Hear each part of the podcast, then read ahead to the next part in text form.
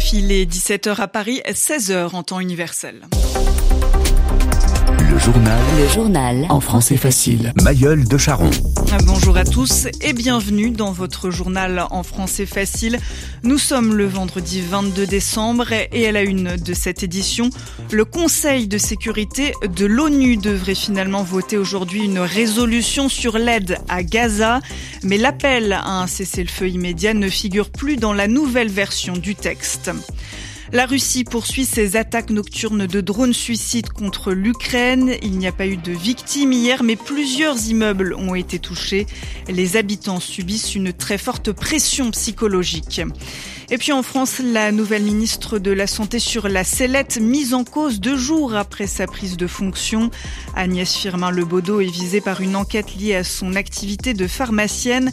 Elle aurait reçu 20 000 euros de cadeaux d'un laboratoire, mais sans les déclarer. Après de nombreux reports et des négociations acharnées, le Conseil de sécurité de l'ONU devrait finalement se prononcer aujourd'hui sur une résolution pour améliorer l'aide à Gaza.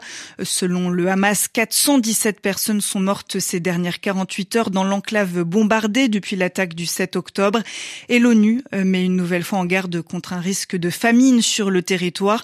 Bonjour, Oriane Verdier. Bonjour.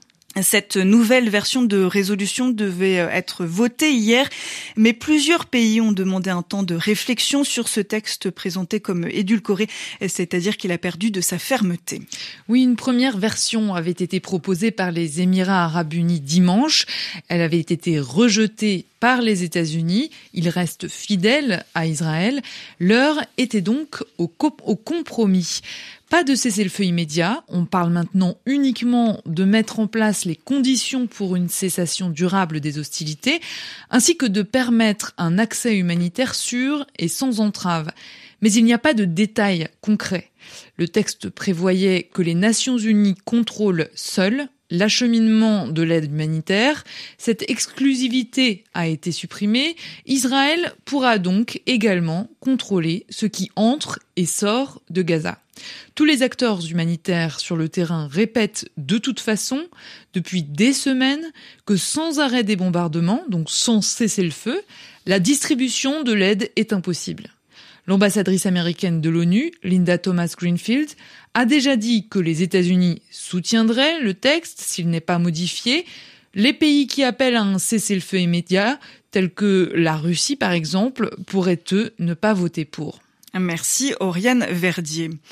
En Ukraine, la Russie continue de mettre la pression sur le pays. Les attaques russes de drones se multiplient. Des drones suicides Shahed lancés par vagues dans la nuit. La dernière attaque en date s'est déroulée hier soir. Cette fois, des habitations civiles ont été touchées par des explosions. À Kiev, la correspondance de Stéphane Siohan.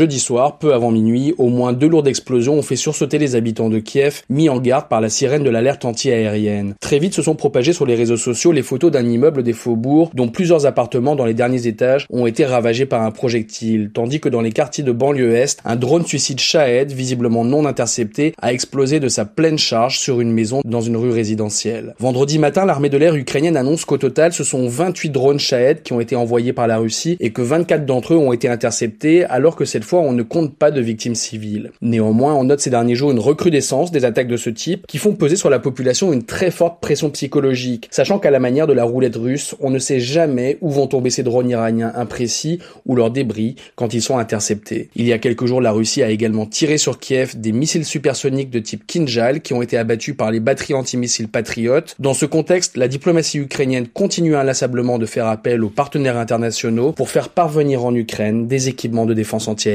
Stéphane Siohan, Kiev, RFI.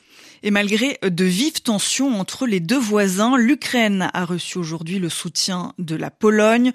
Nous sommes à vos côtés dans ce combat titanesque, c'est-à-dire gigantesque contre l'invasion russe, a déclaré le nouveau chef de la diplomatie polonaise, Radoslav Sikorski, est en visite à Kiev.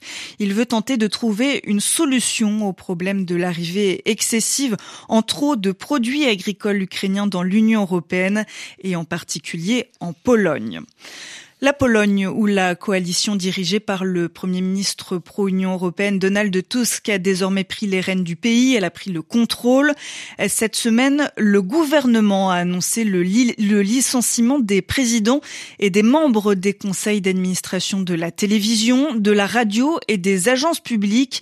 Ils sont accusés par le nouvel exécutif de travailler pour l'ancien gouvernement nationaliste et populiste du PIS, le parti Droit et Justice était accusé d'avoir la main mise, le pouvoir sur les programmes. C'est ce qu'explique Jean-Yves Potel, historien spécialiste de la Pologne. Le PIS a mis en place pendant huit ans un régime autoritaire. Et ce régime s'appuie sur deux choses. D'une part, euh, une réforme autoritaire de la justice et d'autre part, la prise en main des médias. Et hier soir, pour la première fois, vous aviez le journal, disons, d'information mhm. euh, qui était présenté avec euh, de nouveaux journalistes et qui a d'ailleurs été vu par beaucoup, beaucoup de monde. Ce n'est pas une décision simplement de Tusk, c'est une décision qui a été votée à une immense, une immense majorité lors des élections d'octobre. Ça leur rend très populaire. Une de ses promesses de, de, de, de campagne, c'était ça. On va, on va rétablir des, des, des médias public démocratique. C'est un pays qui était bloqué par l'Union européenne sur beaucoup de financements à cause de, ce, de cet euh, illibéralisme et de, ces, et de ces positions antidémocratiques. Donc, l'objet de cette euh, victoire électorale, ils ont un objectif premier, c'est de rétablir l'état de droit. Et c'est ce qu'ils font. Et s'ils ne le font pas, là, ils perdent, ils ça leur coûterait très cher. Jean-Yves Potel, historien spécialiste de la Pologne. Il était notre invité sur RFI au micro de Gaëtan Plenet. C'est la fin de dix ans de présence. Les derniers militaires français ont quitté le Niger près de cinq mois après le coup d'État contre le président Mohamed Bazoum. Ils ont décollé du pays ce matin à bord de deux avions. Ce retrait des forces françaises était un défi logistique et sécuritaire. Il impliquait entre autres notamment un long périple, c'est-à-dire un long voyage d'une dizaine de jours sur environ 1700 kilomètres de route et de piste avant d'atteindre Djamena au Tchad. La France a par ailleurs décidé de fermer son ambassade au Niger. Elle n'est plus en capacité de fonctionner normalement selon des sources diplomatiques. En France, toujours ça commence mal pour la nouvelle ministre française de la Santé, Agnès Firmin Lebaudot, est dans le viseur de la justice. Elle est sous le coup d'une enquête préliminaire depuis plusieurs mois selon des révélations du journal Mediapart. En cause, des cadeaux qu'elle aurait reçus d'un laboratoire alors qu'elle était pharmacienne. Marine de la Moissonnière, la ministre ne les aurait pas déclarés. Des montres, des téléphones, des magnums de champagne ou bien encore des coffrets pour partir en week-end. Au total, selon Mediapart, Agnès Firmin Le Baudot aurait reçu 20 000 euros de cadeaux des laboratoires Urgo de 2015 à 2020. Elle était alors pharmacienne au Havre, de coûteux présents qu'elle n'aurait déclaré ni à l'Assemblée nationale où elle est élue en 2017, ni à l'ordre des pharmaciens, alors que la loi l'y oblige pourtant. Le groupe pharmaceutique Urgo a été condamné en janvier 2023 pour avoir avoir offert 55 millions d'euros de cadeaux à des pharmaciens partout en France. En échange, ces derniers commandaient bien évidemment des produits Urgo et surtout renonçaient à des remises commerciales, un système qui permettait donc à l'entreprise et aux professionnels de santé de s'enrichir sur le dos des patients. La justice s'intéresse désormais aux milliers de pharmaciens qui en ont profité. La ministre de la Santé a reconnu ce matin faire l'objet d'une enquête. Agnès Firmin-Lebaudot dit réserver ses explications Marine de la Moissonnière. L'État français échappe à une, à une astreinte, une pénalité financière de 1 milliard d'euros dans l'affaire du siècle. L'État a été poursuivi par plusieurs ONG qui l'accusaient de ne pas agir suffisamment assez contre le réchauffement climatique. Ces ONG ont été déboutées par le tribunal administratif de Paris.